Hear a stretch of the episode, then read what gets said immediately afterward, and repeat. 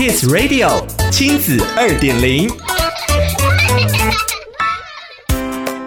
欢迎收听亲子二点零单元，我是 JoJo。对家长来说，YouTube 不是儿时记忆，是新世代的产物。YouTube 已经取代电视成为休闲娱乐了吗？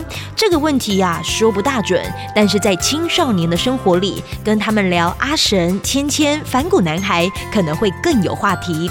今天的亲子二点零就带你认识台湾第一个拿下百万订阅的 YouTuber 蔡阿嘎。YouTube 的崛起是近十年左右的事情。台湾目前有破两百万订阅的 YouTuber，有这群人：阿迪英文、阿神，还有台湾第一个拿下百万订阅的 YouTuber 蔡阿嘎。他的网红成名之路就像一部台湾的社群影音活历史，连续两年获选为数位时代杂志票选百大 YouTuber 冠军。在亲子天下调查的青少年最爱十大网红里，蔡阿嘎的知名度连家长都耳熟能详。作为 YouTuber 的先锋，蔡阿嘎固然有先进者的优势，但也像是移民到外太空，没有前辈可以请教，凡事都要自己尝试，开拓各种可能。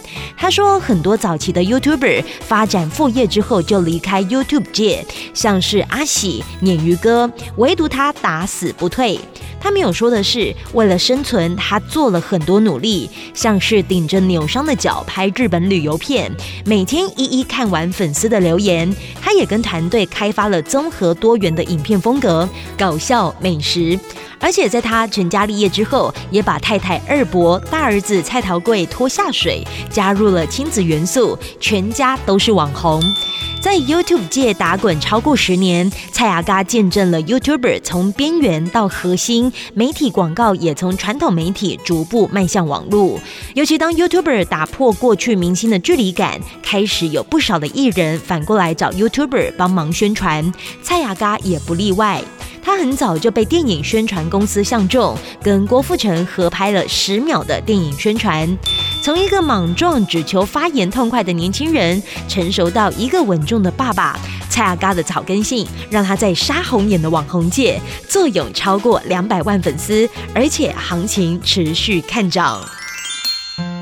想了解更多故事内容，请参阅《亲子天下》第一百一十五期封面故事：聪明教养网红世代。